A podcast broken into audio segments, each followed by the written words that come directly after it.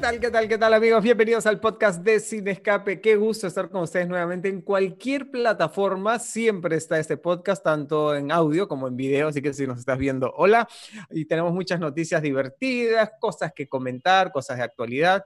Por supuesto, los cines siguen cerrados, pero eso no significa que las noticias se hayan detenido. Siempre picantes, burbujeantes para todos los chumbilovers y hasta con ustedes. No desesperen. Ella es Daniela Chumbiray. Buenos días. Qué gran presentación, Bruni. ¿Qué tal? ¿Cómo están? ¿Cómo están, amigos? Bueno, voy a empezar yo agradeciendo por todos los saludos de cumpleaños que llegó a través de los comentarios de YouTube, a través de las redes sociales. Muchísimas gracias, de verdad que la pasé muy bonito. Y pues esta semana tenemos, está realmente cargada de noticias y noticias importantes. Así que ahorita empezamos con ello. Le doy la bienvenida a Osquitar. ¿Cómo estás, Osquitar? ¿Cómo estás, Dani? Aquí una semana más con todos ustedes. Este, así que nada, comentando las noticias del cine y sobre todo del streaming, ¿no? Debido, debido a estas épocas. Así que eh, vamos con Luchito Bistolfi y empezamos el podcast. Muchas gracias, Oscar. ¿Cómo están, compañeritos? Y bueno, como ya dijeron ustedes... Eh, amigos, Lucho, amigos. compañeritos eh, equivale a amigos porque es con cariño. Mejor dinos colegas, sí, ya, sí, ya no, Compañeritos es con cariño, compañeritos es con cariño y significa también amiguitos, ¿no? Los quiero mucho, los quiero mucho aunque no había necesidad de aclarar eso públicamente.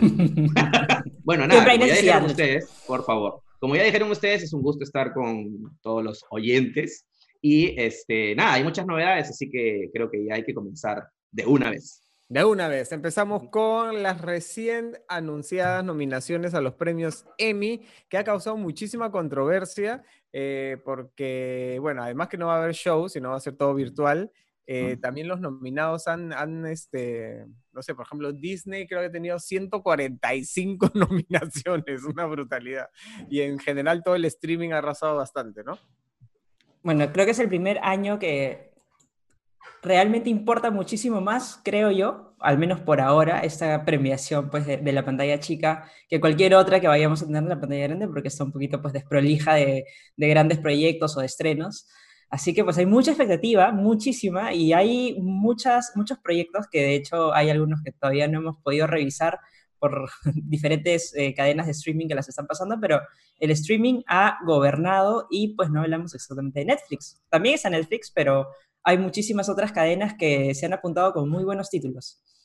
Sí, pero hay que aclarar que, perdón, Cojata, por favor, te interrumpí.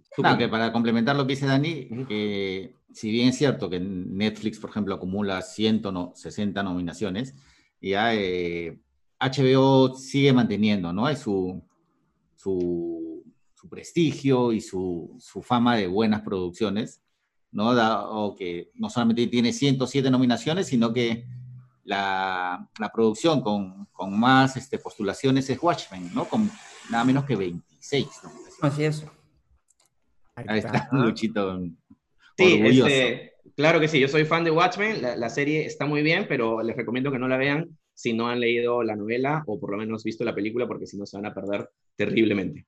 Este, y nada, yo quiero comentar que, bueno, hay tantas nominaciones porque, bueno, los Emmy tienen este, muchas categorías técnicas, muchas categorías menores, eh, nominaciones por episodios, entonces eso sí, pues que hayan decenas o cientos de nominaciones este, para cada cadena y para cada, para cada serie, ¿no? Este, tengo entendido que Netflix es la cadena que más nominaciones este, ha conseguido este año. Y bueno, HBO con, con Watchmen este, tiene 26 y es la serie, la producción con más nominaciones, lo cual es curioso porque es una serie que en realidad no ha sido un gran fenómeno de sintonía eh, internacional y aparte no tiene confirmada ni siquiera una segunda temporada, ¿no? No, parece que ya está descartada, ¿no? Sí.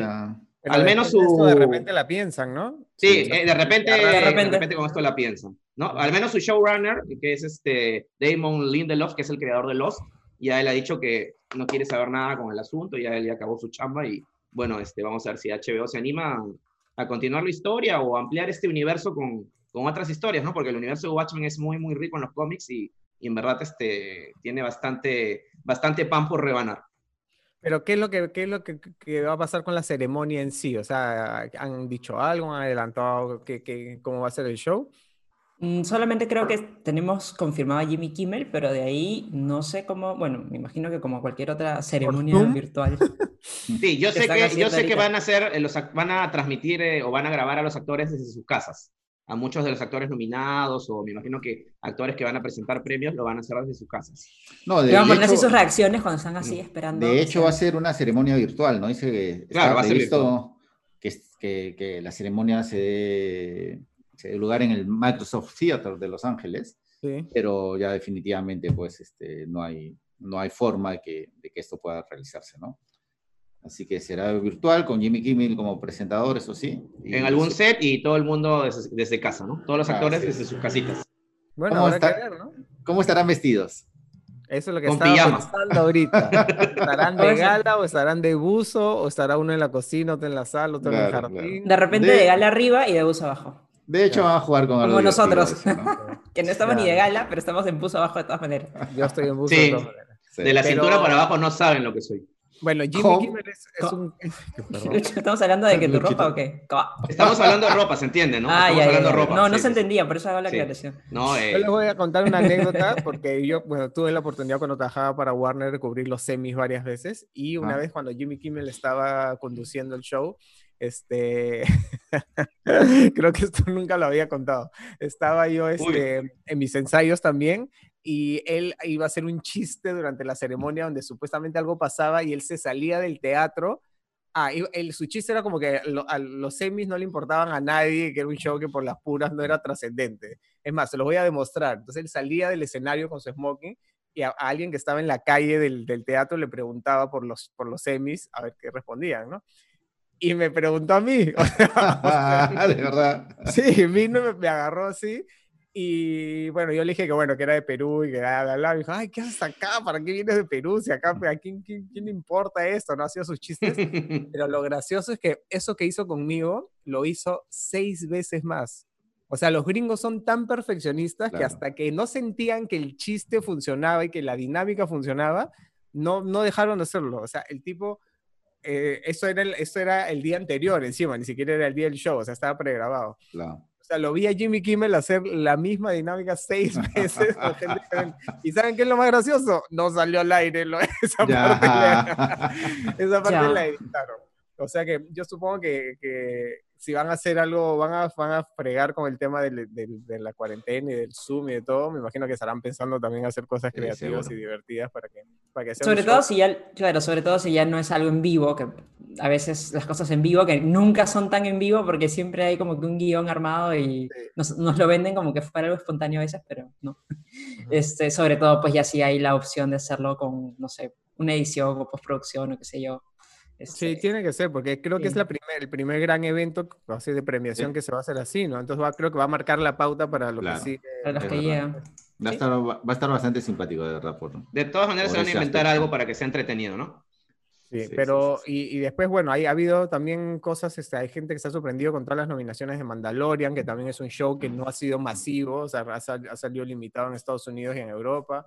Este, y el Emmy tiene la, particularidad de que tiene nominaciones tanto de cine como de televisión, como bien dice Lucho, a veces de episodios completos o a veces de shows, de conciertos, o sea, es innumerable la cantidad de... es incontable. Incluso, mira, The Mandalorian está nominada a Mejor Serie Dramática, que es una de las categorías más importantes. Imagínate, así que... Bueno, no creo que se la lleve, pero igual está nominada. Yo estoy feliz porque una de mis series favoritas ya no solamente este año, sino creo que Ever and Ever, que es la maravillosa señora Maisel, ah, tiene 20 nominaciones. 20 nominaciones, es una de las más es la, segunda serie más nominada después de Watchmen. Sí. Que tiene 26. Que, siempre le invitamos a ver esa serie que está en Amazon y la puede disfrutar este, dentro de su, de su membresía así flat, puede ver esta. maravillosa serie, maravillosa señora Maisel. ¿Crees que se la lleve Osquitar? Este, es que esta tercera temporada esto, ha estado realmente muy buena. ¿ya? La primera estuvo magnífica, la segunda creo que se cayó un poquito y la tercera retomó, pero uff, arriba. Arriba. Entonces, es, es, una producción que me encanta, ¿no? Ya, ya les he mencionado antes, no solamente por, el tema de, de, humor o la caracterización de la época, sino por la producción. Es, es increíble. Sí. La producción es, una película, cada capítulo es una película fastuosa y divertida, así que si no la ha visto, Se la, se recomendamos porque está paja. Y, este, y bueno, entonces a esperar qué pasa con, lo, con los semis. Siempre estate atento a las redes de Sin Escape porque obviamente te vamos a bombardear con toda la información cuando estés cerca. Y otro evento también que fue virtual, pero que creo que decepcionó un poquito fue el Comic Con, ¿no? Eh, eh, sí, sí, o sea, de verdad, primero que es una cosa triste, ¿no? Porque el Comic Con, pues, sin toda la locura de los fans, ¿no? Los, cosplays y todo eso, ya eso es lo que le da vida, ¿no? Al Comic Con, más allá de los grandes anuncios y todo eso. es una parte importantísima. Y el hecho de que ya todo eso desaparezca al ser un evento virtual, un evento de, videollamadas, ¿no? Eh, no solamente le quitaba un montón, sino le quitaba parte de la esencia. Y si a eso le sumamos que Marvel, este, Disney y otras grandes este, eh, empresas decidieron no hacer ningún anuncio en Comic Con, entonces... Este, claro, las, grandes producciones, las grandes producciones no solamente se han corrido el Comic Con, se están corriendo el 2020. Entonces este, no hay mucho... Han puesto pausa. Sí, no hay mucho que anunciar. Así es, en el Comic Zoom. en realidad lo que han anunciado básicamente son cosas de tele, ¿no? O sea, como The Voice, que justamente iba a tener su, que ha confirmado su tercera temporada, que es una serie de Amazon Prime. Para los que les gusten los superhéroes. Tienen para al menos una más. Sí, bueno, empieza la, está la primera temporada, la segunda empieza en septiembre, ¿no? Y bueno, y para, para beneplácito, ¿no? De los fans de The Voice, aún sin haber iniciado la segunda temporada, ya anunciaron que va a haber la tercera. Así que este, Seth Rogen, que este, este actor que es uno de los productores además de La Voice. Y es este, y bueno, supuestamente, como decía Oscar, todo el tema de Comic Con era los fans, digamos que estaba dividido en dos, en tres grandes secciones, ¿no? Los fans que llegaban, creo que más de un millón y medio de personas por fin de semana a San Diego. De ahí todo el tema de venta, porque es, básicamente una feria gigante de, donde puedes comprar lo que te imagines, desde muñequitos simples de plástico hasta figuras ridículamente costosas. Y después los paneles donde los estudios presentaban a sus actores y anunciaban sus grandes proyectos, ¿no? Entonces, obviamente, hoy día básicamente se ha concentrado en los paneles, porque obviamente no hay ni cosplay, ni tiendas, ni nada, pero ni siquiera paneles así grandilocuentes, importantes, ¿no? Ha sido como que... Eh, creo, que El, panel, el panel más importante ha sido el de los nuevos mutantes. Sí, o el de, o el de Zack Snyder. No, el, una noticia que le va a gustar a Bruno es que sí se dijo, estuvo el, director de Jurassic World, Colin Trevor, ¿no? y anunció que en esta nueva cinta de Jurassic Park, los practical, ¿no? los, los efectos, ajá, los efectos reales, ya no digitales, eh, iban a tener una presencia bastante importante, ¿no? Iban a haber bastantes animatronics, además. Bueno, ya está, eso es algo que estaban impulsando desde la primera película, que solamente tuvo un animatronic. En la segunda sí le metieron más. Sí, le metieron un poquito más. Y ahora la tercera, este, ya, ya se murió Stan Winston, que fue el creador de los efectos de la primera, pero su estudio y su escuela siguen ahí, así que esperemos ver grandes momentos. Aunque no soy muy fan de esa nueva saga, me quedo con la, con la primera trilogía, pero vamos a ver qué tal este, Incluso, bueno, más adelante vamos a hablar de otra noticia de, Jurassic, así que todos los fans paleontológicos esperen nosotros. este... otra de las noticias importantes, entre comillas, del Comic Con fue el anuncio de una nueva serie de Walking Dead, de The Walking Dead, ¿no? ¿Otra? Más. Otra más. Ya bueno, este, parece que los realizadores quieren tener pues como una especie de universo, ¿no? Entonces ahora es la, muerte. sí, es la muerte. Yo creo que ha llegado un poquito, un poquito tarde, ha llegado toda esta, esta expansión del universo, pero bueno, yo ya dejé de seguir The Walking sí, yo, yo, le seguí, yo que soy fan de los cómics, le he seguido un poco la, la pista a la, serie también, ¿no? Tuvo un pico muy alto, me acuerdo que en el 2000, ¿qué será? 13 más o menos, 2013, 2014, creo. Por ahí. Y ahí, ahí como que uh, empezó a bajar. Eh, no sé, no sé qué tal le irá, pero igual siguen expandiendo su universo, a pesar de que ya han sacado, pues creo que dos proyectos paralelos para televisión y había uno más que estaba, una película. O sea, la, sintonía ha bajado considerablemente temporada a temporada de la serie principal, pero creo que aún así, aún así... Sigue siendo rentable. Aún así sigue siendo rentable y sigue siendo una, una sintonía que les permite ampliar el universo y parece que igual están muy contentos con los, con los números. Y bueno, ya habrán sacado esta nueva serie que se llama The Walking Dead World Beyond, que va a hablar de, que va a centrarse en un grupo de adolescentes que ya nacieron ellos ya han nacido después del apocalipsis zombie, ¿no? Entonces esa va a ser la, el, giro, la novedad de esta, de esta Ya nacieron y ya crecieron porque son adolescentes. Claro. aparte es, es, rentable porque los zombies pues no cobran, ¿no? Y son baratos de, de recrear y producir, ¿no? O sea, no, no, no, necesitas muchos efectos digitales. Es una serie que además tiene lo que en Estados Unidos funciona mucho, que es la, marca, así como acá tenemos la marca Perú, la marca país, allá en Estados Unidos pues cada, cada estado se, se, rige con sus propias leyes muchas veces y Atlanta, Georgia es el lugar donde filman The Walking Dead, entonces el gobierno regional... Y un montón, y un montón de cosas. Les da todo lo que ellos quieran para poder filmar y para poder impulsar su industria de entretenimiento, ¿no? Entonces por eso también tiene muchas facilidades y así que no creo que dejen morir esa serie tan rápido. va a tener mucha vida, entre, una larga vida va a tener. Entre otras dos noticias así adicionales eh, sobre la Comic Con, se presentó Los Nuevos Mutantes en los primeros minutos de la película, que, dicho sea, estaba simpático, estaba... Prometedor, sí, se ve bueno. Sí, se veía bueno. No? que va a dar miedo. ¿No Pero... terror, se supone? O sea, se supone que sí. Tiene ingredientes, ¿no? De terror, ¿no? Este... Y todo indica que va a ser la primera, pues, sí, y todo indica que va a ser la primera gran película en llegar a los cines de Estados Unidos, ¿no? Así es, eh, de hecho sigue con, sigue con, su fecha para el 28 de agosto. Y, no, y la han reiterado, la han confirmado en el Comic La han confirmado, así es, la han confirmado.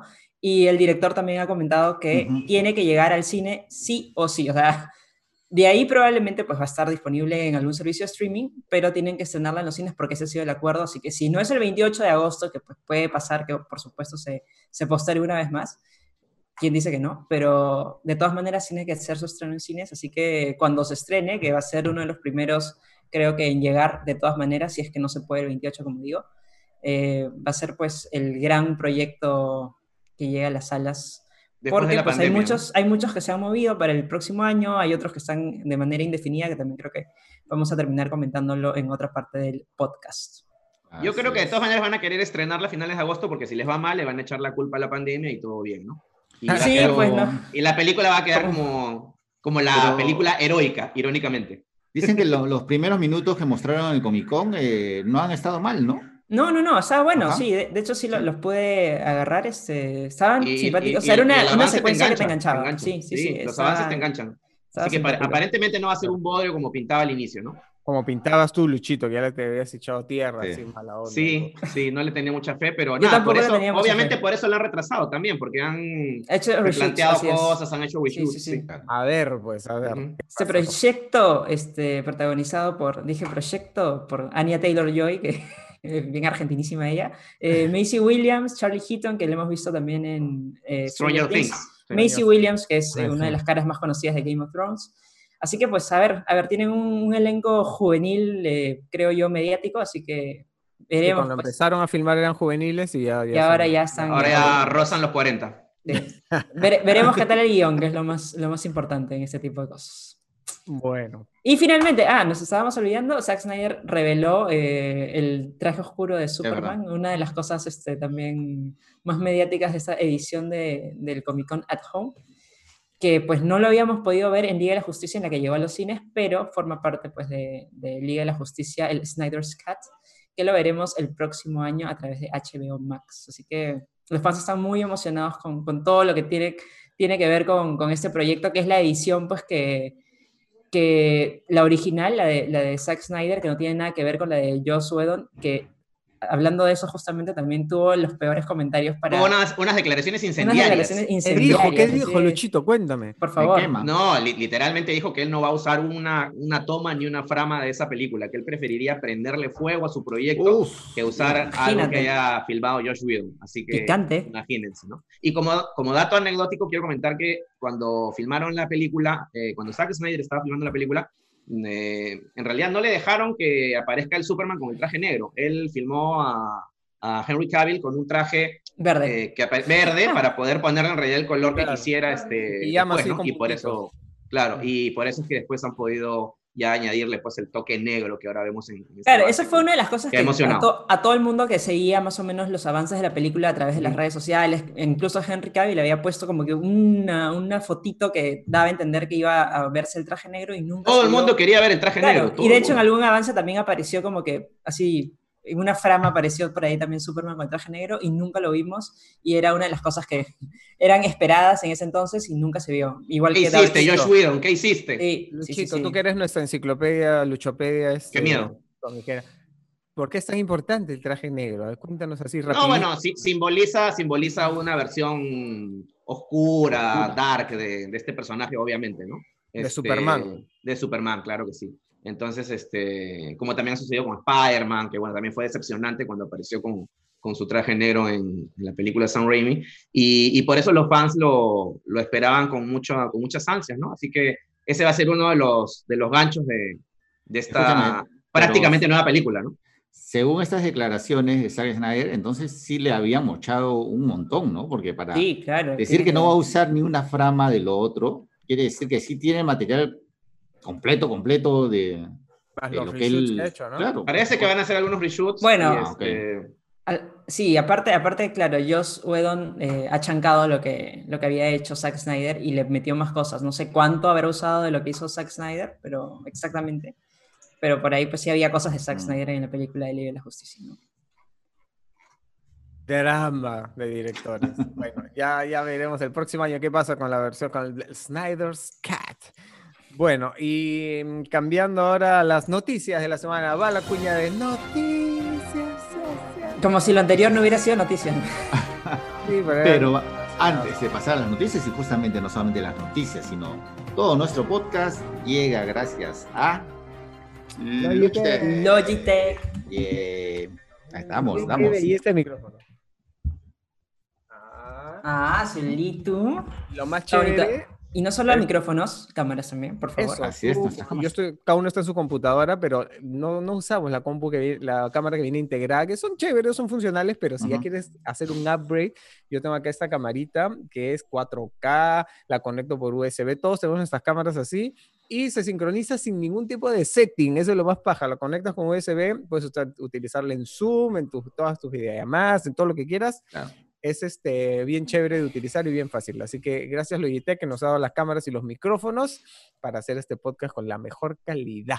Así y no es. solamente este, y además cada, tanto la cámara como el, el micro vienen con un software para que ya el- lo pimpees pues al máximo, ¿no? Le saques Si el máximo provecho. geek de la calidad, así que tienes así tus settings favoritos, Ajá. también puedes hacerlo. O sea, no es Sí, que sí, puedes cambiar la temperatura, la exposición, el encuadre, el autoencuadre. Sí. En verdad tienes un montón de cosas para poder modificarlo y que te salga la mejor toma, porque créanme que así no está, o sea, si lo prendo tal cual, lo he seteado ahorita para, para que mejore un poquito. para que los chumbilovers se vean regia, ¿no? Que no se vea mi grano enorme, que tengo un cráter ahí. No se ve, ¿no? ceja. aumentando ¿No se ve? ¿Ves? No, se ve. ¿Ves? Pero ayer, ayer en, la, en la reunión de producción que estaba por ahí tenía una teta ahí sobre, sobre la frente. El Misty, el Misty. El Ah, Misty había aparecido. Te has pichicateado para que ¿Ven? los chumbilovers se vean bonitos. Para que vean el poder de esta bella cámara. Ahí está. Así que ya sabes. ah, gracias Logitech. Gracias Logitech. Bueno, Bueno. em, ¿cuáles son las noticias más importantes de la semana?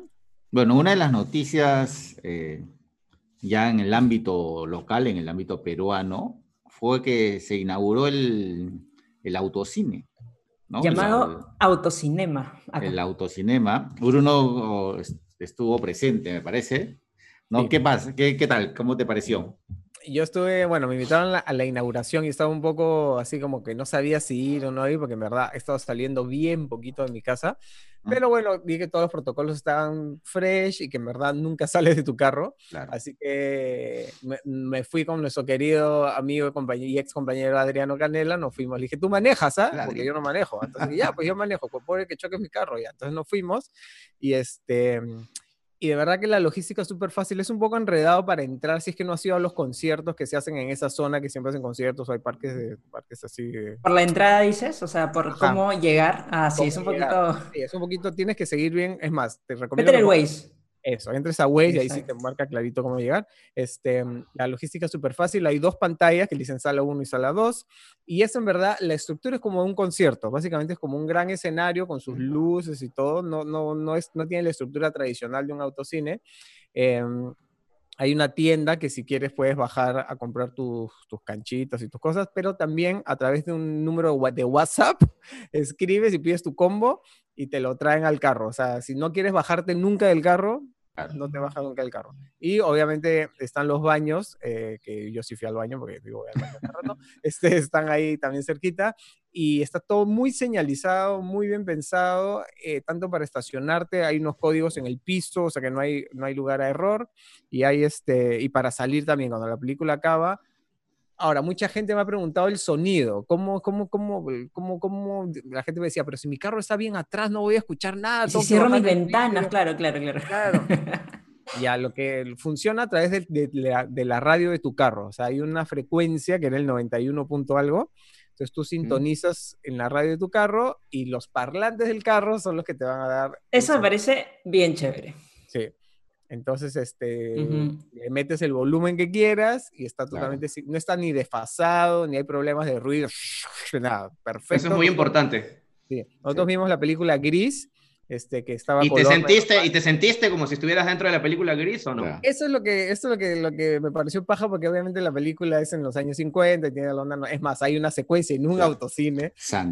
Santo. Esto. Entonces, como que esa vibra nostálgica me gustó, me pareció paja y funcionó. No sé si con otra película ya como algo recurrente vaya a tener ese mismo espíritu, obviamente no. Entonces, no sé, como novedad me pareció paja, fue divertido, hay, hay toda la gente que trabaja en la logística perfecta, las indicaciones, todo el mundo muy amable. Eh, sí me pareció, sí me hubiese esperado una pantalla un poco más grande, eh, y sí, al ser una pantalla LED, el brillo y la nitidez y el color es perfecto, ¿no? O sea, sí eso se ve, se ve impecable, este, pero sí me hubiese gustado que la pantalla sea un poquito más grande. Y, y ya, no sé, no sé qué, qué, qué, más podría agregar, pero la pasamos... Estaba subtitulada, supongo, ¿no? Estaba subtitulada, em, estaba subtitulada y... Miren los pajaritos. Sí, sí. Han venido a saludarme. Hola. Este, ellos este también están como si estuvieran en un autocinema mirándose. ¿Qué hables, idiota? Están diciendo. Eh, entonces, es, sí me pareció una experiencia bonita, como novedad me pareció paja. Lo único que creo que ustedes tienen más la data más clara que yo, se sigue manteniendo eso que son dos personas por auto y ya lo cambiaron. Yo sí eh, creo que se mantiene lo de dos personas por auto. Eh, no entendí bien, o sea, supongo yo que será por un tema de visibilidad. No sé si hay alguna otra. Y, y comodidad, ¿no? Porque imagínate, el tercero tendría que estar ahí al medio, atrás, claro, Sí, supongo que nada más que por eso, ¿no? no Pero sí, algunas personas sí es como que, oye, yo tengo mi child, ¿cómo llego? Claro. Pues sí, no. O sea, esas son las políticas del lugar. Tiene sus reglas, pues No, aparte que este, son, restricciones de. Pueden entrar a partir de 14 años, ¿no? Sí. De 14 a 65. Eso, no, en, la, actualidad, ninguna persona menor de 14 o mayor de 65 puede, entrar a ningún local público. sí. mucha gente se ha quejado por eso, pero son reglas en general, no solamente del autocine. no solo del autocine, exacto. Em, y, yo creo, yo también comparto tu opinión, Bruno, no he, no he ido, pero me parece que sí es un proyecto chévere para, no para ver una película, o sea, sino para vivir la experiencia. Sí. ¿no? Este, Puede ser. Sí. La película es un pretexto. Sí, claro, claro, ¿no? Y por, eso tampoco creo que sea un proyecto diseñado a largo plazo, ¿no? No creo que mm. acá en marzo siga el autocine, porque no, no tengo idea, pero no, no, no lo veo de esa manera. Y para mucha gente que dice, pucha, pero voy a pagar un montón de plata para ver una película que ya vi. O, mm. sea, o sea, no queda otra porque, amigos, no hay estrenos. Claro, Como venimos comentando. Ni, los va a ver en un buen tiempo. Así es, en el mundo no hay estrenos. O sea, no hay más. Igual hay películas bastante recientes, o sea, tampoco hay, o sea, hay películas que sí son antiguas como Gris, Jurassic Park, eh, no sé qué otra más hay, eh, Footloose creo que iban a poner, o Dirty Dancing, no sé cuál, Este, pero también hay películas más recientes, como habíamos comentado también, como Nosotros, Parásitos, eh, no sé qué otra todavía por ahí. Entonces, de repente, si no agarraste alguna de esas en el cine y no tuviste dónde verla, o todavía no, no las has podido agarrar, pues probablemente ir al autocine más. Independientemente, independientemente de la antigüedad de la película, ¿no? O sea, simplemente si quieres aprovechar tu dinero, anda a ver una película que no hayas visto. Claro, sí. Y 55 soles por dos personas, 22, 50. Sí, y vas a poder respirar un poco de aire de la calle. No, puedes, llevar, puedes llevar tu comida también. No solamente eso, no sé si. Yo creo que la gente lo que, lo que desea es, es entretenerse fuera de casa ya, o sea, porque claro, en tu casa puedes entretenerte viendo el Netflix y toda la cosa, pero ya quieres entretenerte fuera de casa y de una manera segura además, ¿no? Claro. y con algo, con algo no, muy novedoso que en el Perú no existe hace, hace 40 años, o no sé hace cuánto que no. Que no el 75 cerró el drive-in, que era este autocine que, que queda en San Isidro. Es algo diferente, es algo divertido, es, es, como un date paja si quieres invitar a alguien a salir o alguien en la casa, los papás o no sé, quien, quieran pueden salir este un rato y relajarse. Lo único, otra cosa que, que, sí no sé qué tanto funciona es que obviamente yo vi la película a las seis y media de la tarde y ya estaba oscurito y sí, pues la atmósfera es perfecta. Sé que hay funciones a las 11 de la mañana, entonces en una atmósfera de día no sé qué tan paja sea. Claro, claro. Mm, sí. Pero al menos, bueno, hay algo, algo, que sí me gustó y que quería resaltarlo. Eh, yo no he ido, pero sí he estado informándome sobre lo que es el autocine. Aparte de llevar tu comida, que por supuesto está permitido, y llevar tu colche, y llevar todo lo que quieras llevar para abrigarte en el carro, también hay, eh, aparte de la dulcería de, Tondero, eh, están abiertos, me parece que tres o dos, no me acuerdo cuántos eh, restaurantes del Lima Joy Box Park. No sé si así es el nombre, pero sí, tiene nombre raro. Pero sí, o sea, también puedes, tipo, que comprarte tu hamburguesa y comerla en tu carro. O sea, no es solamente canchita y hot dog lo que puedes adquirir, sino hay varias opciones. Otras, opciones para comer y beber. Muy bien. es un paseo familiar como los de antes, pero en tu, carro. Combo, familiar de a dos nomás. Pues, ¿no?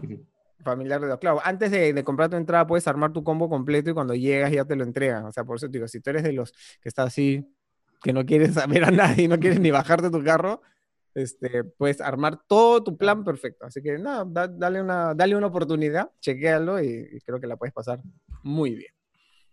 ¿Qué más? Bueno, hablando justamente de, estrenos y que no hay, eh, de esta película que que prácticamente ha acompañado todo, todo los, todos los capítulos del podcast en cuarentena, que es Tenet, ¿no? Siempre, todas las semanas hablamos de Tenet, que si sigue, que no sigue, la mueven, no la mueven. Bueno, esta semana también hay novedades sobre Tenet. A ver, cuéntame. Y sí, la semana pasada habíamos dicho que lo habían postergado indefinidamente. Ahora han anunciado es, que sí se va a estrenar en, en algunos países y en algunos cines de Estados Unidos. Sí, ¿no? así es. Este, cines, ¿verdad? Va a tener un estreno escalonado, ¿no? Sí. Esa es la estrategia. El 26 de agosto, ¿no? Dice que se podría estrenar en Australia, Canadá, Francia, Alemania, Italia, Japón, Corea, Rusia y el Reino Unido. Leí que eran como que 70 territorios, o sea, porque también están pues los territorios de, del Medio Oriente, pero bueno, eh, Latinoamérica sí, hasta ahora no he leído ninguno, ninguno que esté considerado. Es que no, hay nadie que, no, no, sé cómo estará la situación en Uruguay, pero Creo que, que el Perú, no creo. Estamos, sí, un poco... Latinoamérica en la actualidad es el epicentro de la epidemia, de la pandemia a nivel mundial, ¿no? Entonces, este, justamente la idea es estrenar TENET en los países que ya están un poquito eh, en la desescalada, ¿no? Mm. Así es. Incluso en, Estados Unidos recién se va a estrenar a la semana siguiente, el 2 de septiembre, y, y en las salas que... Seleccionadas que, se pueda. Claro, ahorita, ahorita no estoy segura si en California tampoco no tienen todavía luz verde, creo que no, pero Nueva York pues tampoco. La Florida no sé en qué andará con el tema de los cines, así que son territorios, eh, bueno, o estados muy, muy Florida. Sí. supongo que no, pero en verdad es, que hay, cosas como que no tienen sentido para mí, pero sí están permitidas, entonces ya no sé. Este, sí, son, son este, estados muy importantes para la taquilla norteamericana. Nueva York es uno de los más importantes y no van a abrir los cines hasta, quién sabe. Entonces, por todas estas cosas, eh, Warner ha decidido lanzarla igual, como que en los cines en los que se pueda, y conforme se vayan aperturando las salas, pues me imagino que irán ingresando como estrenos eh, donde ya tengan opción, pero es una, una, manera extraña, pues, ¿no? del estreno, siempre se estrena casi siempre en Estados Unidos, mm. o antes o un día después, a lo máximo de, de, a lo máximo, a lo mucho, de un estreno mundial, porque, bueno, en partes como Latinoamérica se estrena normalmente los jueves y en Estados Unidos se estrena los viernes, pero ahora sí es una semana después y con un estreno muy, muy limitado, ¿no? Como ya hemos hablado, creo que también en otra oportunidad, esto podría eh, significar un cambio del, del esquema que siempre se está manejando, ¿no? Que el estreno principal es en Estados Unidos y luego va para los demás países. ¿No? Este, a lo mejor esto de verdad podría cambiar, hacer que cambien. Se está invirtiendo el, el, orden. Claro, y que, que, los estrenos no, no, no estén supeditados a que se estrenen en Estados Unidos, o sea, como va a ser este caso, ¿no? Claro. Igual yo creo que ya es como medio capricho, ¿no? O sea, que se estrene, que se estrene, que se estrene en el cine, pero yo creo que va a durar poquito y al toque van a tratar de colocarla en alguna plataforma, porque la idea Lo que pasa es que, sí, justamente ahí creo que acuerdos que no pueden pasarse por, por encima. Ahora, hay que tener en cuenta que las películas de Nolan siempre les ha ido muy bien en el extranjero. Eh, la, la, gran mayoría de películas este, recauda mucho más en el extranjero que en el, propio Estados Unidos, ¿no? Que siempre es importante, ¿no? Pero este, yo creo que por ahí va la, por ahí va la estrategia actual, ¿no? ¿Cuánto confiando en ese, dato? Situaciones normales, pero ahorita no sé. Bueno, ahora que ver. Sí, vamos a ver. Aparte, este, justamente había estado leyendo que Estación Zombie Península, que se había estrenado, o sea, que es la secuela de Estación Zombie, se había estrenado en Corea del Sur, había de hecho muy buena taquilla, así con su estreno en, pandemia logró recaudar 21 millones y gracias a ello es que han considerado pues que se haga un estreno internacional saltándose primero pues, a los Estados Unidos. ojo, que Corea del Sur es uno de los países que, que, ha manejado mejor la, la, pandemia. Pero, pero claro, tienen igual la opción de, de, tener estrenos en algunas partes de, de Asia y, bueno, territorios que todavía tienen los cines abiertos, o mejor dicho, han reabierto sus cines. ¿Cuándo tenía que recaudar Luchito para que recupere? O... que sea Como 500 millones por lo menos. Dependiendo cuánto haya costado realmente. Sí, es que ese, dato no lo tenemos este, Llámate con, total seguridad. Vamos a llamar con Nola. Vamos a hablar la con cifra, La cifra oficial es 200 millones, pero... Claro. si fuera esa la cifra, claro, más el marketing, no, yo, yo creo que uno, por lo menos unos 500, 600 milloncitos se tiene que hacer para, para que sea costo cero. Y de ahí recién comenzar a, ganar unos dolarillos. Bueno, y ahorita... Es una película complicada perdóname que, haga una, una, inserción que no está en la pauta, pero ahorita que justo Skitter comentaba que podía cambiar el, modelo de distribución, también quería comentar que eh, la cadena esta AMC de cines, que es la cadena más grande a nivel mundial, que tuvo un problema grande con Universal, no sé si se acuerdan que lo comentamos en uno de los podcasts primeros, cuando Trolls salió al VOD directamente y se saltó el estreno en cines, han firmado un acuerdo en el cual eh, ya no tienen que esperar tres meses para lanzar una película, sino van a esperar solamente 17 días. Entonces, bueno, asumo que por ahora lo han firmado Universal y, y AMC, pero yo estoy segura que va a ser algo que se va, por los tiempos en los que estamos, que se va a extender a las demás. 17 este, días. normalmente El, canal regular era estreno en cines y de ahí tenías que esperar tres meses, tenía que haber una ventana de tres meses para que lo que se había estrenado en el cine después pase a Blu-rays y video on demand y streaming. Todo lo demás, así es. Pero ahora ya no son tres meses, sino 17 días, ¿no? así es. Por ahora, bueno, claro, Universal eh, no tiene estrenos inmediatos. Creo que de acá a medio año recién va a tener algún estreno programado. Pero igual es una noticia que sí ha sido importante en la semana. Así que de repente, pues esto aumenta o incrementa, eh, no sé, cómo cambia, cómo está cambiando, cómo está evolucionando ahorita todo el tema de la distribución con las películas y, y el mundo del streaming, eh, el video bajo demanda y lo que está pasando ahorita con los cines que están en pausa, porque pues obviamente... Pero había ya, ya desde hace años, antes de que alguien pudiera visualizar una pandemia y eso, ya habían algunos avesados en Hollywood que, que pedían eso. Incluso había un proyecto de que todo se estrene al mismo tiempo en todos lados. O sea, que no haya ventanas de nada. O sea, que se estrena una película al mismo tiempo en el cine, en streaming, en Blu-ray, en, todo. O sea, era como que toma la película, mírala donde quieras. Pero obviamente no, no, este. Yo, yo recuerdo que, que, hubieron casos en que pasaba eso y que más, eh, es más, eh, lo, lo, realizaron con algunas películas más pequeñas que se estrenaban en el cine y el mismo día salía en iTunes. O sea, para que la alquiles, la compres. Me acuerdo clarísimo de la película esta de Daniel Radcliffe, de Horns. Claro. Ajá. Que, que así fue, tuvo un, estreno simultáneo tanto en cine como en digital. Bueno, la industria ya estaba cambiando y esta pandemia ha acelerado eso acelerado muchísimo, ¿no? Sí, pero a ver, por vamos a ver. Por, por, temas artísticos, o sea, para el director y para los actores, obviamente, contra más gente vea tu trabajo, mejor, ¿no? Pero obviamente también hay que ver, pues, los temas de negocio, ¿no? Como la relación con los cines y, con, los, con las plataformas, debe ser una, un organigrama tan complejo y tan, con tantas variables que... Y muchos intereses. Claro, muchos intereses que no, no, no creo que sea tan fácil, pero bueno. Por ahora, bueno. Estamos en épocas de cambios. Solo es en Estados Unidos. Todo lo que hemos comentado. sí. Estados Unidos. Pues. No, pero digo para que no vayan a creer que ya es acá o alguien se vaya a ofender y diga, no, acá no es así. Sí, no.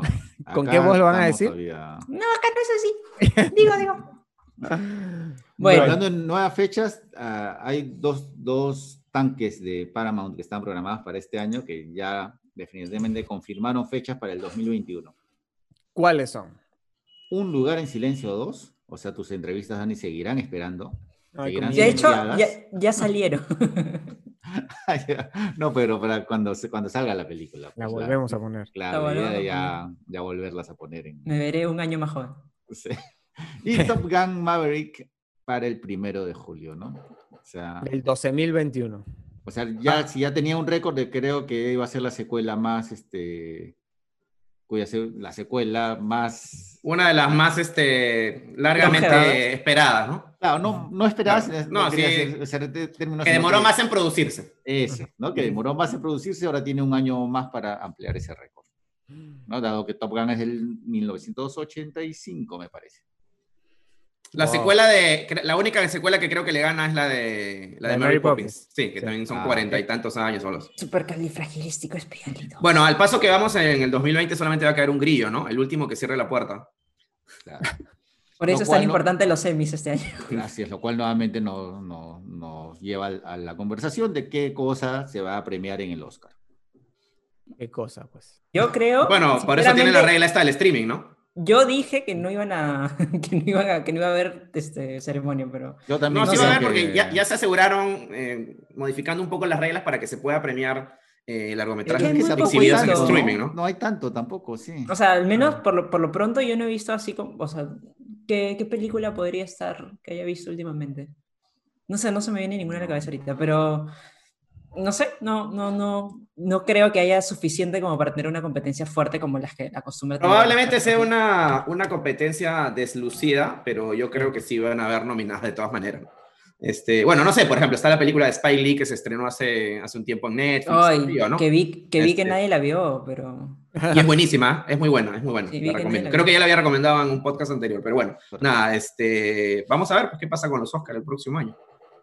No sé, yo creo que una cosa son los semi, que siempre han tenido un espíritu un poco más relax, y otra cosa es toda la pompa del Oscar y todo. Entonces, hacerlo como que, no sé. Bueno, a, ver caña, no, la, no va. Sí, a la gentita de la, academia a ver qué hace. Bueno, Hagamos las apuestas. Eh, habla, bueno, para lo que la noticia de Jurassic es que va a haber una serie animada, ¿no? Que va a ser este em, para plataformas también de streaming y que va a ser como una especie de historias extendidas de lo que ya hemos conocido. Es de DreamWorks y la va, y bueno, y la va a exhibir Netflix, ¿no? Eh, Pero está, en el universo de Jurassic World. Sí, totalmente. Se llama Jurassic World Camp Cretaceous. Y ya lanzó un teaser.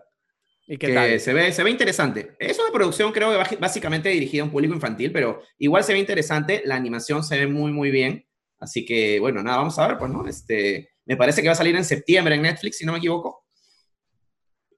Eh, a ver, déjame confirmarte la fecha. Sí, sí, creo que. 18 de septiembre. Sí. sí. Así que. Y bueno, no vamos a tener que esperar mucho para, para saber qué, qué, onda, ¿no? Todos los fans del mundo jurásico de los dinosaurios ya pueden tener un material nuevo mientras llega la película, la tercera de esta nueva trilogía jurásica. Ya sabes. Tú, así vibras de, de, Miles Morales ahí en, en el primer teaser. Sí, claro, claro. Este, bueno, yo estaba más o menos averiguando sé que no está tan orientado a un público infantil, creo que es un eh, público, un público este, un poquito más adolescente. No, infantil, juvenil, ¿no? Juvenil, este, juvenil. sí, juvenil. igual que esta serie de Rápidos y Furiosos, que también, también este, la sacó hace un tiempo Netflix, me parece también. Sí. Así que, sí, vamos a ver, pues este... Eh, eh, el, teaser se ve, el teaser se ve entretenido, con bastantes dinosaurios, bastante acción, así que este... Igual no creo que lo vea, pero bueno, vamos, vamos a ver. Bruno, y esta semana se nos fue el último bastión. De la, última estrella de la edad de oro. leyenda viviente, bueno, ya no viviente. Sí, Olivia de Havilland se nos fue a los 104 años, después de tener una carrera fascinante y una vida aún más fascinante. Este, y hasta el último momento daba batalla, hasta se dio el lujo de demandar a, Ryan a, los, a los 101 años lo demandó. A los 101 años por la interpretación que hizo Catherine Zeta-Jones sobre ella en la, en la, serie. No le gustó, no le gustó. No le gustó. Pero... años, imagínate. Sí, en, en ¿no? ¿Cómo es Feud? Feud, una serie maravillosa que no sé por qué no ha entrado a otras plataformas, se quedó, en, se quedó en formato chiquito de, de, Fox. Yo sí la vi, me fascinó. Sí, a mí también me fascinó. Pero, pero sí, una, una mujer que vivió intensamente y que se dio el lujo de participar en, en la época dorada de Hollywood y después de retirarse cómodamente, vivir en París este, como una reina y, este, y ser eso, pues no, una de las últimas leyendas vivientes de Hollywood.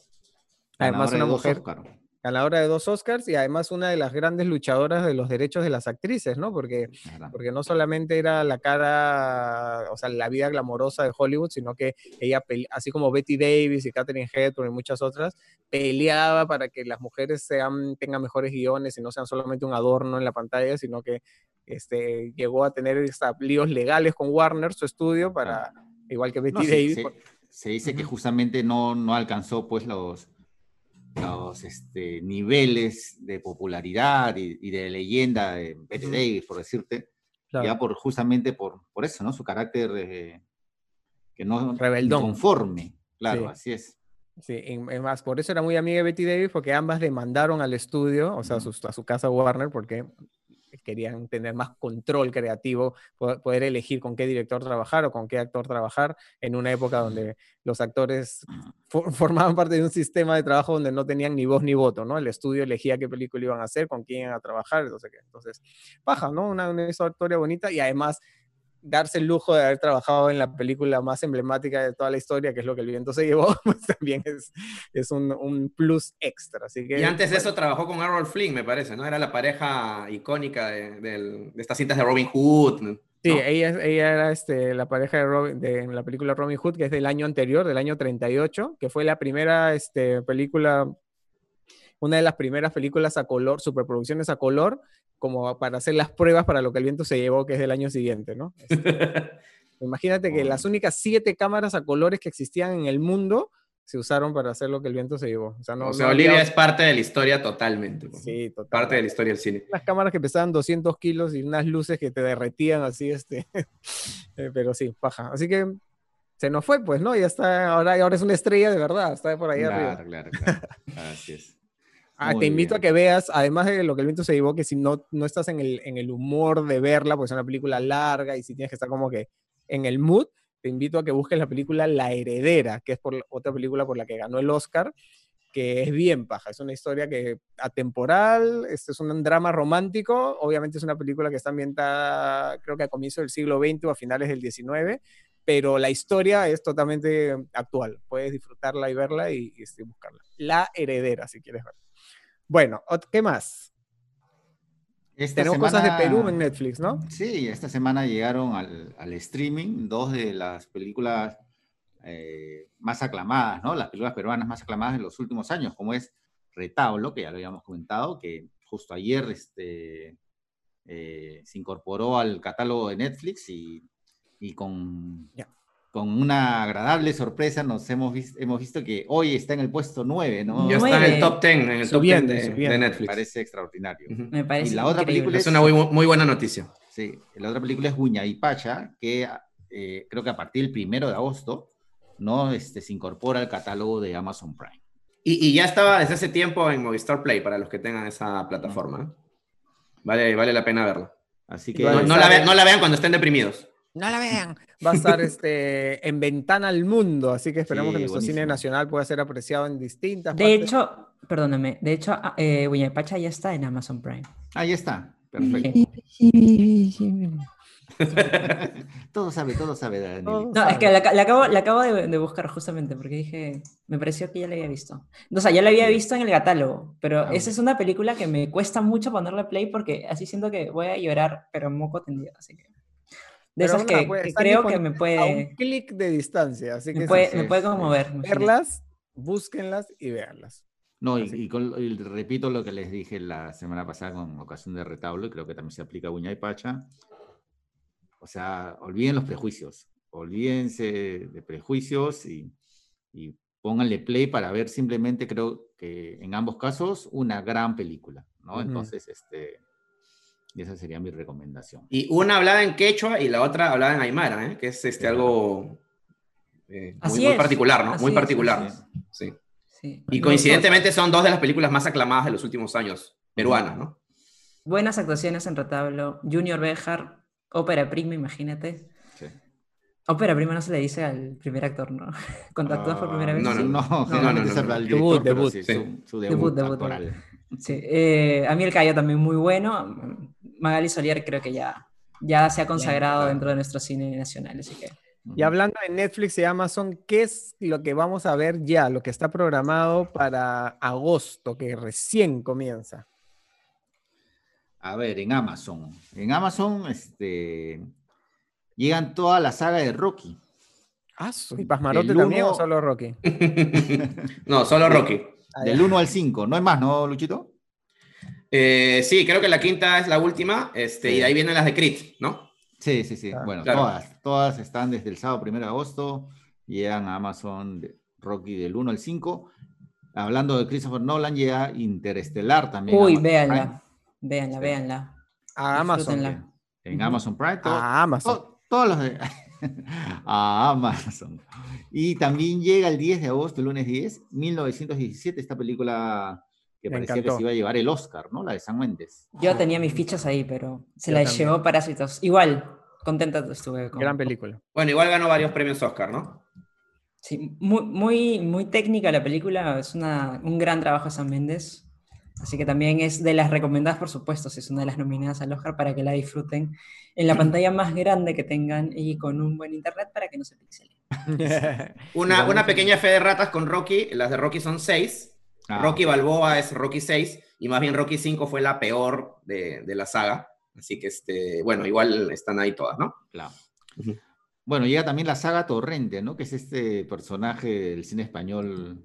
Javier A mí no Segura. me causa mucha gracia, pero creo que es, es un boom en España, ¿no? Sí, es un personaje, es como su Asumare. Es un personaje, es un persona, es una saga de películas muy exitosas, muy cómicas y este que, que abrió toda una beta popular en el cine español, así que este, vamos a ver cómo, bueno, para los que quieran verla y explorarlas, ahí están.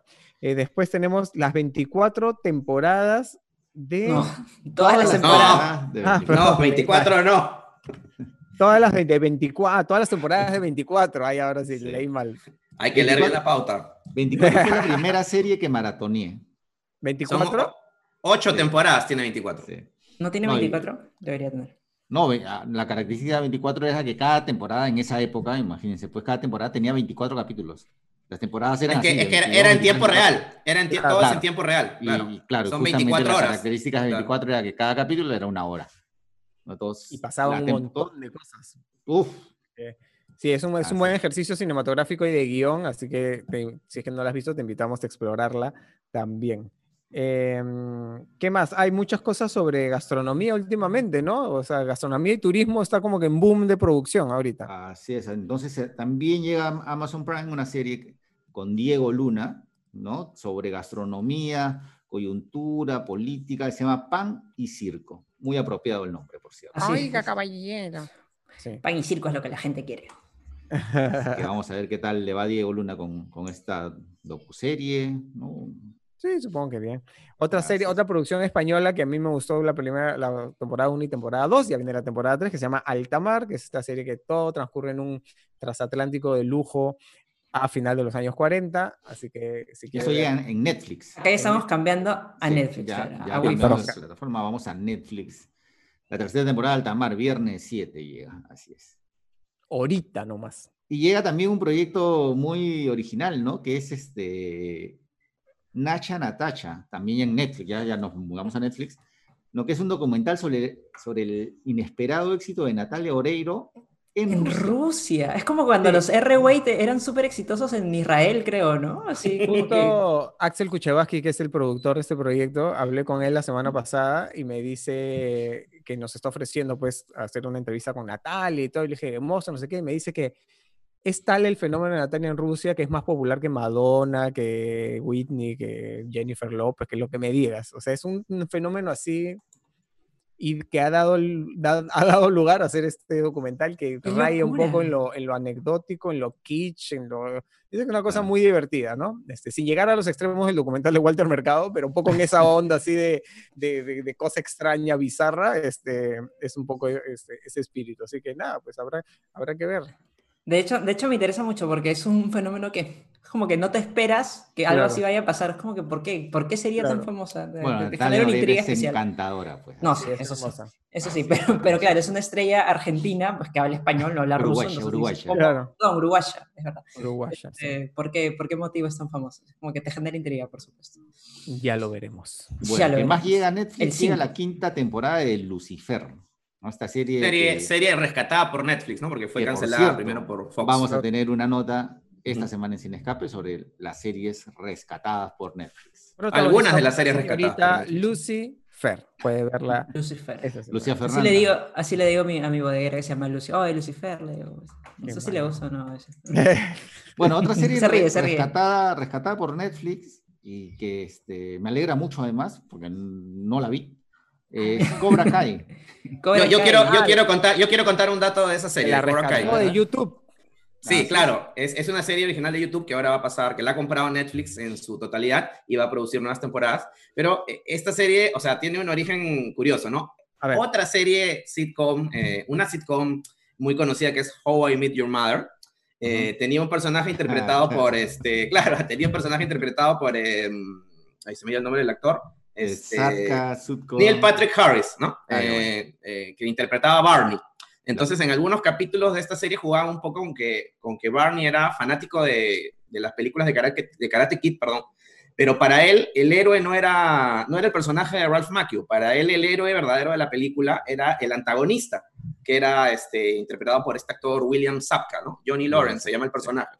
Y los demás personajes siempre como que se quedaban atónitos porque decían, ¿qué está hablando este, este tipo? Si el, héroe de la película es Ralph Macchio, ¿no? Inclusive Ralph Macchio y, y, y Zapka también aparecieron en algún capítulo de la serie que, que, es muy divertido, ¿no? Y bueno, han tomado un poco esa idea de que en realidad el héroe verdadero de la serie es el, el que era el villano, y con eso han producido este Cobra Kai, en la cual el personaje principal es el de William Zapka, Johnny, Johnny Lawrence, y Ralph Macchio más bien es eh, más, un poco más secundario, ¿no? Y es como una secuela de, de las películas. Este... pues, ah, estuvo muy bien la serie, ¿no? Tenía... Sí, sí, sí, sí, muy buenos comentarios. Este, Sí, este, en realidad YouTube es una plataforma muy pequeña para, para todo lo que transmite esa serie. ¿no? Este... Sí, en YouTube Premium. Entonces ahora va a estar en Netflix y me parece que es una, una plataforma mucho más eh, adecuada para, para, el éxito que ha tenido, para la acogida que ha tenido la serie, ¿no? Así que, bueno, bien, vamos a ver. En su momento fueron esas películas muy queridas, sagas muy populares, y vamos a ver cómo las reinventan con la palabra de moda. Y finalmente, la última. Ah, la Proyecto, que Proyecto Power, que es eh, una película ¿Power Rangers? No, Power Rangers no, esa franquicia ha muerto por el momento. Eh, con Jamie Foxx y Joseph Gordon-Levitt. Vi el tráiler, tuve ahí sentimientos encontrados, pero eh, como no, el director no se me hizo conocido, busqué el guionista y es el mismo guionista que está trabajando ahorita, se llama Matt, Matson Tomlin, que está trabajando o que ha trabajado el guion de The Batman junto con Matt Reeves, así que pues por ahí, digo, puede haber algo, algo Ya, pero por ejemplo, mira, esta clase de películas que estrena Netflix, ¿no? Que son de entretenimiento, seguramente son de, o sea, de un nivel superior al estándar, digo, ¿no? la, la, vieja guardia, esta de con Jamie Foxx que se avecina, ¿no? No son pues para el Oscar tampoco, ¿no? Entonces, no, claro. ¿Qué va a premiar el Oscar nuevamente si solamente va, a recurrir al streaming? Claro. Yo, yo te apuesto que sí va a haber.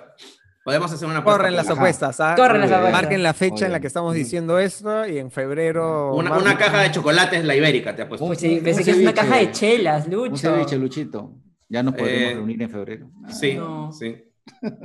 Un, ceviche, pero por globo. Claro, Ahí está. Va a llegar frío. Y ahora vamos con las recomendaciones de la semana para que si es que te provoca seguir alguna de estas, puedes disfrutarla ya. A ver, ¿quién quiere empezar? Las damas primero. Vamos con Daniela Chumiray. ¿Qué nos recomiendas esta a ver, ¿Ah? Les voy a recomendar dos películas eh, que están ahorita en Amazon Prime. Son dos películas de Ari Aster. Ari Aster se convirtió en un, en un director muy, digamos que se volvió famoso, muy cotizado de repente dentro del género de terror. Eh, de hecho, su ópera prima para la gran pantalla, porque había hecho, eh, ahora sí está bien aplicado ópera prima, porque había hecho este, más, cortos mucho antes. Eh, la primera ha sido Hereditary, que la pueden encontrar ya en Amazon Prime. O sea, él, a él le gusta mucho tiene un estilo inquietante, le gusta incomodarte con, con, sus escenas para no entrar en ningún tipo de spoiler, es perturbador, tiene cosas macabras, así que no es de repente un cine para todos, sobre todo para los que les guste el terror así como que de susto, sobresalto, sin, sin mayores cosas viscerales. Es un terror más psicológico, ¿no? Es un terror más psicológico. Así que, como digo, de repente no es para todos. Y bueno, aparte de Hereditary, que tiene una maravillosísima interpretación de, de Tony Collette, eh, como protagonista. Eh, también está Midsommar, o Midsommar, no sé cómo exactamente se pronuncia, creo que es Midsommar, eh, con Florence Pugh, que también está brillante, brillante en el papel protagónico. Y, por ejemplo, a pesar de que Hereditary sí es una película un poquito más oscura, en Midsommar intenta darte terror, pero a la luz del día, en una Suecia hippie high, así con, bueno, justamente el Midsommar, que es un festival allá, con tradiciones muy, muy particulares de este grupo, una comunidad eh, hippie a la que van estos turistas norteamericanos eh, para, bueno, para vivir, según ellos, este, un tipo de intercambio cultural que termina convirtiéndose en, en algo que ya más o menos te vas anticipando, más o menos estás anticipando, pero no sabes bien cómo te lo va a plantear el director. Entonces, eh, sí, es una película, como les dije, las dos son perturbadoras, las dos son, son macabras son del mismo director y están consolidando lo que es su carrera dentro del cine terror, que a mí, por ejemplo, me ha dejado con sin sabores en muchas películas que he visto y que encontré un estilo que me gustó, por ejemplo, con Edgers, que siempre he comentado que una de mis películas favoritas es La Bruja y más o menos he tenido ese mismo feeling con, con Ari Aster. ¿Cómo se eh, llaman las, películas que estás recomendando para que la gente Hereditary, del terror la vea? Hereditary y Midsommar. Así que las pueden encontrar. Midsommar y Hereditary. Sí, las pueden encontrar en Amazon Prime. No se las pierdan, yo creo que les va a gustar muchísimo y probablemente van a sentir que el director tiene algo raro en la cabeza porque tiene unas historias realmente que dices, Dios mío, ¿cómo se le ocurrió todas esas cosas? Pero sí. Dios santo. Dios santo. Buenas. A ver, yo quiero recomendar algo. voy a recomendar dos cosas de Netflix. Ya uno mucho más ligerito ya lo que ha recomendado Dani, que es este, Cualquier una, película, una película romántica, una comedia oh.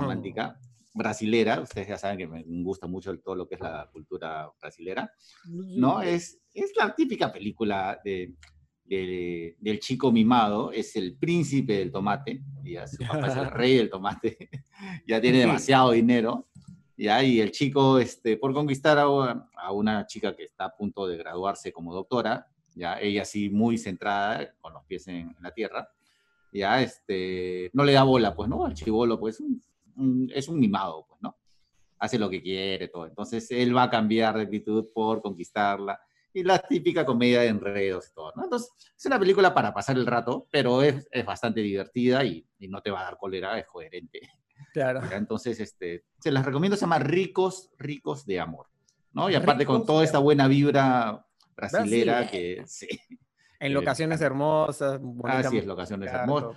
Todo lo, lo, el tomate es una cosa maravillosa, llena de color. O sea, es una, los brasileños hacen todo lo más grande del mundo. Está en Netflix. está en Netflix, así, ricos de amor. Y la, lo otro que les quería recomendar, ya es esta serie de la cual ya hemos hablado, esta serie de Zac Efron, con los pies en la tierra, ya que había visto los capítulos peruanos, pero ya he visto dos o tres más, ya de Islandia, de, de París, ya, y, me, parece, me parece chévere, porque a pesar de que Zac Efron pareciera medio, medio tontito, no sé, ya es justamente eso, su, su inocencia o su ingenuidad, ¿no? Lo que hace que te puedas identificar y no sea una cosa tan, tan científica, ¿no?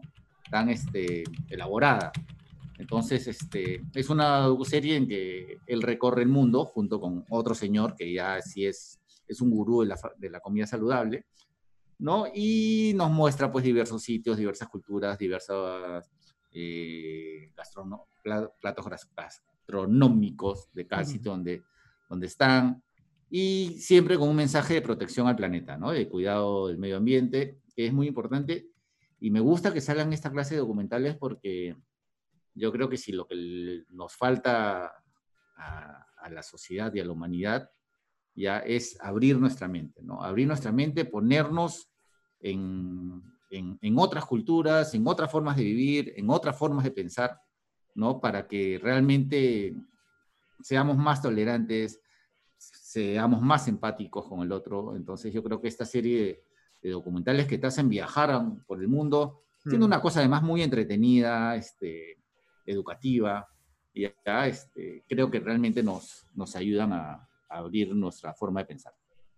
Así que eso está en Netflix y totalmente de acuerdo con lo que dice Oscar. Así es, este, cuando uno viaja es cuando realmente dices, así, ¿no? En verdad, en verdad es así, ¿no? Todas muchas cosas que nos han enseñado y nos han este, incrustado en el cerebro, te das cuenta que no son así y que, y que cuando esa frase de hay un mundo por conocer, es verdad, porque la cantidad de diversidad hermosa que hay en este planeta vale la pena verla y si no hay las posibilidades de subirse al avión, a través de la, de la televisión es una buena forma, así que denle una chequeadita. Luchito, ¿tú? A ver, este, bueno, yo eh, más que recomendarla, quiero comentarla porque Supongo yo que ya muchos se la deben haber visto. Y bueno, este podcast sale una vez a la semana a veces, y a veces se nos acumulan pues este, las recomendaciones. Pero nada, voy a decir una verdad de perogrullo. Vean, por favor, Street Food Latinoamérica. Y si no tienen tiempo de verla toda, aunque sea, denle una chequeada al capítulo sobre Perú, que está genial. Eh, todos los capítulos están estupendamente musicalizados, eh, con melodías y ritmos de cada país. Y nada, son historias realmente maravillosas de cocineros de la calle, entrañables personajes, mucho, mucho color y calor popular. Eh, y bueno, les va a dar muchísima hambre, se los garantizo, pero sobre todo, sobre todo les va a dar mucha nostalgia de ver tanta gente en las calles comiendo rico, hombro con hombro, ¿no? El, calor humano, eh, bueno, y todas esas cosas bellas que, que no apreciamos de repente en toda su magnitud y que, bueno, pronto regresarán, por supuesto, ¿no? Y nada, en este regresarán pronto los agachaditos. Aquí este en el capítulo en el capítulo dedicado a Lima, este se enfocan en Tomás Toshi Matsufuji, eh, de, un guarique que se llama El, Toque, Pez. Al Toque Pez, claro, muy conocido. y bueno, esa es la historia principal, pero también este, hay algunas historias secundarias, como la de Angélica Chinén, de la Huerta Chinén. Los, sí, los picarones Mari del Parque Kennedy y este, sí, y todos estos este, puestos de comida callejera que, bueno, pronto regresarán y, este, y con más fuerza, ¿no? Este, la estructura de la serie es muy, muy clara, cada capítulo, como digo, tiene una historia principal eh, y, y, va este, después este, yéndose por algunos este, vericuetos de las calles y mostrándonos a otros este, a otros cocineros callejeros y bueno, siempre una voz autorizada en cada capítulo, algún experto en gastronomía que también comenta pues eh, la, comida y los potajes de cada, de cada, este, cada país, de cada ciudad. Se llama, ¿no? Así es, en Netflix. Street Food, comida de ah, eh, eh, Sí, Street Food Latinoamérica porque también tiene una, una edición de comida asiática, ¿no? Bueno, y seguramente seguirán saliendo. Para complementar el, el, comentario de Luchito, ya referente a, a Street Food, ya el capítulo peruano, a mí me encantó porque no es la típica historia de éxito. ¿no? Sí, totalmente, y lo dejan bastante claro. El personaje de Tochi, ya, eh, y eso también, nuevamente, ¿no? a, colación de mi comentario anterior, ¿ya? hay diferentes formas de vivir, hay diferentes formas de ser feliz, ya, hay diferentes formas de lograr tu éxito personal. Entonces, este, estas, estas, estas cosas también, nuevamente, te abren la mente, ¿no? No hay hay una, forma, una única forma de... de claro, el, éxito definitivamente es algo relativo y, esta historia de, Toshi este, lo confirma, ¿no? El, para, no spoilearles ni, ni, extenderme mucho, o sea, él eh, eh, era un tipo que de repente podía haberse quedado en el mundo de la alta cocina, ¿no? De los, de los, de los restaurantes gourmets, porque eso es lo que le venía de familia, y él prefirió no. Él prefirió romper con todo e irse a un guarique, como él mismo lo dice, feo, eh, pequeño, hasta incluso maloliente, eh, o, oliendo a puro pescado todo el tiempo. Eh, pero este, nada, eso es lo que a él, lo hizo feliz y bueno, tuvo mucho éxito y hasta llegó a Netflix, ¿no? Mira, lo que más me gusta, perdóname, perdón, lo que más me gusta de, este capítulo, pues ya estamos ya hablando de, ese, de Street Food. Lo vamos a destripar. El, es que justamente lo que decía Osquitar, que no es la típica historia de éxito y tampoco es el típico personaje exitoso mm. que se, como que se recontramarquetea de que, uy, sí, todo chévere, sino al contrario, hace un poco de introspección que eh, sí lo hemos visto a lo largo de varios capítulos de Street Food de acuerdo a sus protagonistas, pero eh, podemos conocer un poco más de, de, de estos cocineros y no exactamente las partes bonitas de su historia, sino también las partes que de repente son un poquito más eh, complejas. No sé, complejas o que los ha llevado a, todo este camino, a realizar todo este camino, ¿no? Para que, bueno, puedan tener éxito o que sean reconocidos por su cocina. Y, y, el documental te muestra eso, ¿no? La parte bonita de la ciudad, pero también las partes, ¿no? Este, eh, feas, por decirlo de alguna manera, pero con mucho calor y mucho color y, este, y la gente pues ahí disfrutando de la comida popular, ¿no? Me dio mucha nostalgia. Te va a dar hambre, como dice Luchito. Así que ya, ya regresará, ya regresará Daniel. Bueno, yo les quiero recomendar una película de Clint Eastwood que tal vez no es la que está más rankeada en su gran filmografía como director. Creo que es la que de la que normalmente no se habla tanto, que se llama Jersey Boys, una película del 2014. Y eh, bueno, primero que nada tienes que estar relajado y preparado porque es larga, dura más de dos, horas 14, dura más o menos. Puedes verla tipo el irlandés por pedazos si quieres, no hay problema. Este, pero me gusta porque no es la típica historia, es la historia de Frankie Valli y los Four Seasons, que fue una banda muy popular en los años 50, en los inicios del rock and roll, y se extendió en los 60 y 70 también. Pero lo paja que tiene la película es que no es la típica, nuevamente hablando del éxito, no es la típica historia de el chico que sueña con ser estrella y la lucha y finalmente lo logra y consigue a la chica y todos cantan y bailan, no, o sea, te muestra un lado diferente, te muestra un lado complicado y además muy dramático por momentos y está ligado también a las familias italoamericanas en Nueva York, que como saben en muchos casos también están ligadas a la mafia, entonces son estos chicos que no son los chicos perfectos, los Dream Boys, que se merecen todo lo mejor en el mundo, sino personalidades complejas, en algunos casos con temas delincuenciales y todo eso, pero muy bien filmada y además... Eh, la maestría de Eastwood para hacer, él, yo supongo que él dijo, voy a hacer una película retro, entonces quiero darle un look de, del Hollywood clásico. Entonces muchas de, las escenas están filmadas en estudio y notoriamente te das cuenta que las calles de Nueva York son calles de escenografía y los carros son especialmente bonitos. Y es más, hay, hay una escena donde donde están los chicos manejando un convertible y el fondo es en retroproyección, como se hacía en las películas de antes, o sea, ese tipo de detalles así muy estéticos y muy pajas. No hay caras muy conocidas, creo que el más conocido es Christopher Walken, que es un maestro total, y, la y no es una película musical, ojo, habla sobre música, pero no es una película musical, o sea que no vas a ver a gente cantando y bailando, pero sí vas a escuchar toda la música de Frankie Valli, como Big Girls Don't Cry, o este, Sherry, o ¿cómo se llama? I Can Get My Eyes Out of You, ¿cómo se llama esa canción? Yo, yo me acuerdo de haber visto esa película y me sorprendí de la cantidad de canciones que conocía y no sabía que eran de Frankie Valli. Exacto, exacto. Yo, yo también vi la película, me gustó mucho y es una prueba de la gran versatilidad de Clint Eastwood, ¿no? Ajá. Porque aparte no es su, su típica, este, eh, bueno, él va por otros, este, sí, él va por otras, en otras direcciones usualmente, ¿no? Pero no, muy buena, muy buena. Por eso me provocó verla, porque sí es totalmente rara, totalmente diferente a lo que normalmente nos ha regalado. Y la producción es impecable, la música no tiene pierde.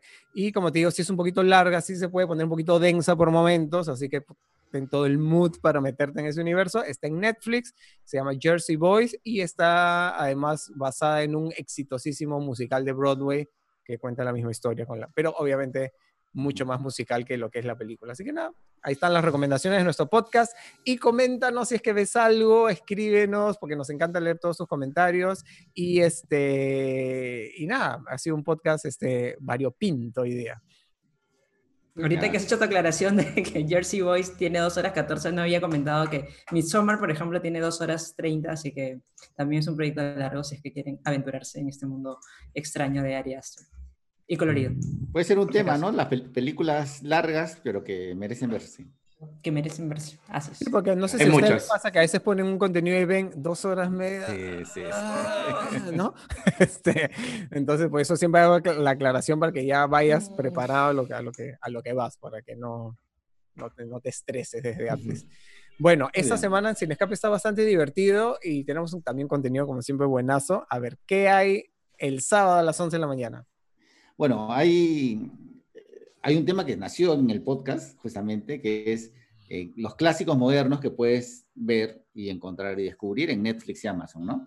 Ya hemos visto, ¿no? Este, El Señor de los Anillos, Harry Potter, y todos los, los, Jurassic Park, Volver al Futuro, todos los clásicos modernos, ¿no? Eh, la situación de, de, los cines en el mundo, ¿no? O sea, ¿qué es lo que está pasando con la actividad cinematográfica y los, las salas, las salas de cine en el mundo. Hay, si acá han abierto autocines, hay en otros lugares que han abierto botecines. en el muelle ponen unas pantallas y la gente en su barco ve, la película. En su chalana van y ven la película. Luego hay otra nota que ya comentamos, la, de las series rescatadas por Netflix. ¿no? Hay otra nota de, los, de aquellos actores y celebridades que a pesar de que, que este, ya tienen su cuenta bancaria bastante gordita y pueden quedarse en su casa tirados en su sofá, ¿no? Ah, hacen emprendimientos, ¿no? De, en sectores que les gusta, gastronomía, deportes, tecnología, Belleza. ¿no? Belleza, así es. Entonces, este, y también una nota muy chévere, y que en la cual en parte vamos a jugar, que es eh, los efectos innovadores, y que vamos a meter ahí unos efectitos ahí a, sin escape.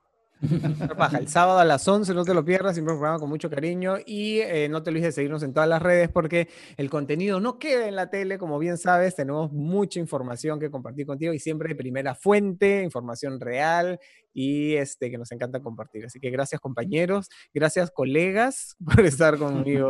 Compañeritos, tiene que ser, con cariño. Compañeritos, sí, este, colaboradores, esa palabra. sí la detesto. y, este, y nada, gracias por estar ahí. Comparte este podcast si quieres, eh, que tenemos, eh, ¿no? nos encanta que cada vez más gente se sume y nos vemos el sábado a las 11 en América. Gracias, Danielita. Chao, amigos. cuídense mucho. Chao, cuídense mucho. Y no deje de ver contenido, que siempre hay cosas pajas que descubrir. Así es, así es. Chao, fue pollo.